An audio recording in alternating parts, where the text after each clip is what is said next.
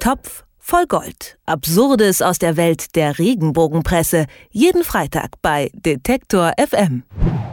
Und Moritz Czermak hat das Beste aus der Regenpresse heute wieder mitgebracht. ist jetzt bei mir am Telefon. Grüß dich, Moritz. Hallo. Ja, vom Alpenporno ist die Rede in die zwei. Ähm, das schieben wir aber noch mal kurz beiseite, denn ich musste mhm. erst mal gucken, wer eigentlich der Bergdoktor ist, um oh. den es da geht. Sieben Millionen Zuschauer habe ich jetzt gelernt, aber warum ist der so wichtig? Ja, der Bergdoktor ist wirklich eine große Nummer, also sowohl fürs ZDF als auch für die hm, ja, äh, deutsche Fernsehgesellschaft. Ähm, also der Bergdoktor ist, ist ähm, eine richtig große Serie, das glaube ich, wenn ich das richtig mitbekommen habe, so neben der Schwarzwaldklinik und dem Traumschiff, so wirklich eine der großen deutschen Unterhaltungsinstitutionen im öffentlich-rechtlichen Fernsehen noch.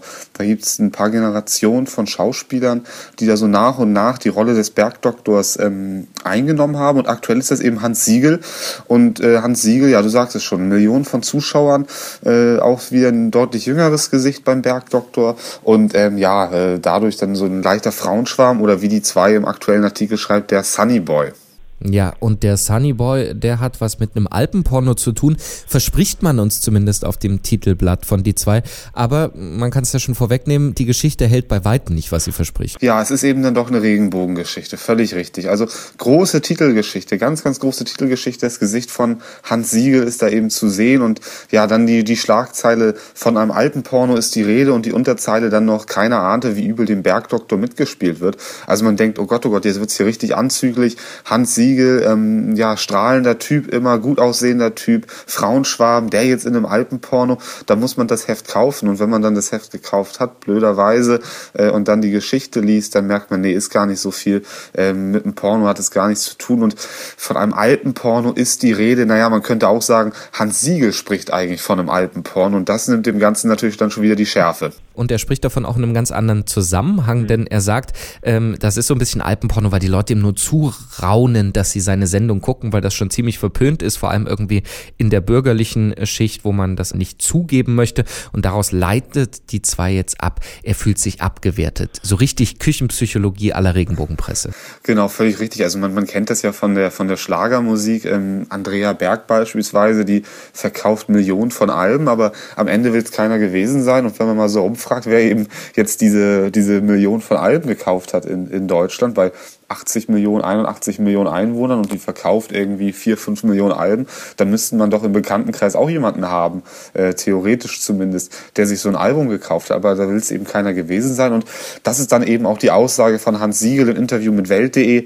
Ähm, ja, es, es gucken mich doch hier so viele Leute, aber die Professorin, äh, die ich da neulich getroffen habe, die flüstert mir dann eben nur ins Ohr, als wäre es ein hochpeinliches Geständnis, wie Hans Siegel da sagt. Ich schaue auch den Bergdoktor und mittlerweile tut es auch ihr ihr Mann der Herr Professor. So ist eben das Zitat, auf das sich die zwei dann stützt. Genau, und daraus machen sie dann eben die Nummer, der arme Kerl, der hat so viel Erfolg und kann das gar nicht richtig auskosten, weil die Leute eben seine Sendung nur heimlich gucken und ihm nicht den Ruhm zugestehen, der ihm eigentlich gebührt.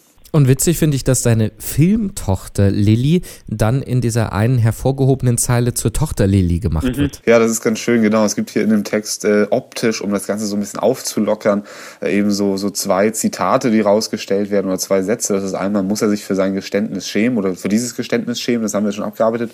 Und dann völlig richtig steht da, Tochter Lilly wurde böse angefeindet. Naja, und wenn man dann den Text liest, kommt eben raus, das ist gar nicht seine richtige Tochter im echten Leben, sondern eben nur seine Tochter in der Sendung. Sendung. Und ja, gut, böse angefeindet. Ähm, irgendwie war die wohl bei der Schauspielschule, äh, hatte vorher schon Rollen beim Bergdoktor und dann hat man sie angeblich vorher gegoogelt im Netz, äh, wie sie sagt, und die Rolle beim Bergdoktor gesehen und da wurde, wurde dann drüber gelästert, dass sie dann doch gar keine richtige Schauspielerin sei. Aber da sagt eben dann auch die zwei, doch, doch, das ist sie schon und äh, über sieben Millionen Zuschauer, die können ja wohl nicht irren und deswegen ist auch die Lilly, die Serientochter vom Bergdoktor, eben doch auch eine richtige Schauspielerin.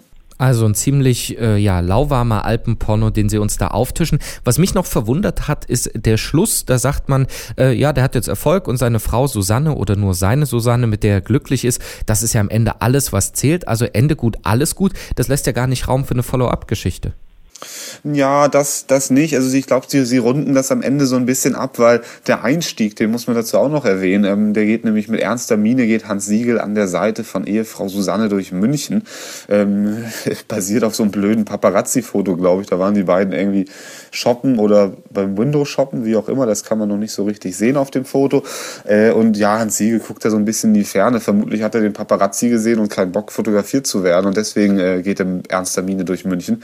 Äh, und ich glaube, deswegen greifen sie es dann am Ende eben nochmal auf, um das Ganze so ein bisschen abzurunden, dass ja doch eigentlich alles in Ordnung ist, sowohl auf der Schauspielseite als auch im privaten Bereich. Und du hast aber natürlich völlig recht. Also die, die große Krise kann man daraus nicht, nicht machen, ähm, ist aber vielleicht auch gar nicht so gewünscht. Also wenn man sich die äh, generelle Berichterstattung zu Hans Siegel anguckt, die ist eigentlich immer sehr positiv. Manchmal versuchen die Hefte ja so ein bisschen irgendwie einen Krankheitsschock oder, oder irgendwie sowas mit reinzukriegen, aber so eine richtige Krise wurde dem, wenn ich das richtig überblicke, noch nie so richtig angedichtet. Das hat, glaube ich, damit zu tun, dass er eben bei dieser Zuschauerschaft des Bergdoktors so richtig, richtig beliebt ist und die will die zwei oder ganz generell die Regenbogenpresse dann eben auch nicht vergrämen mit irgendwelchen blöden Geschichten über ihren großen Lieblingsstar. Also der Bergdoktor hat keinen Alpenporno, hat auch keine Tochter und eigentlich überhaupt keine Probleme. Kann man trotzdem eine Geschichte draus machen, hat die zwei gemacht und darüber haben wir gesprochen mit Moritz Czermak. Danke dir.